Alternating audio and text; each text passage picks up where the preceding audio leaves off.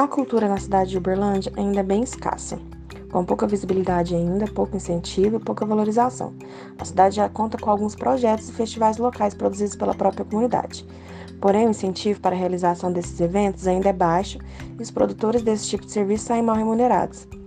A cidade conta com o Festival do Triângulo, um festival de dança anual que atrai bailarinos de todas as cidades, principalmente da região e arredores.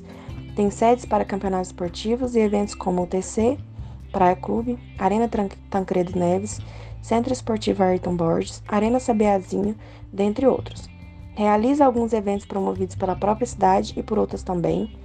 Vem sendo sediadora de vários shows de artistas nacionalmente e internacionalmente conhecidos. Recebe peças, apresentações teatrais, musicais e outros eventos de entretenimento.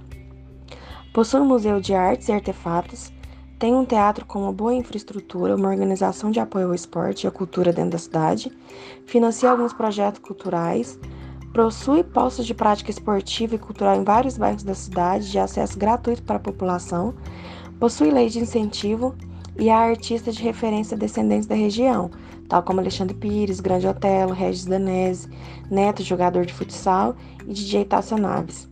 Com toda a capacidade, Uberlândia ainda é falha por não apoiar produtores culturais da cidade de forma adequada e não dar o devido merecimento e reconhecimento, tanto financeiro quanto apoio produtivo.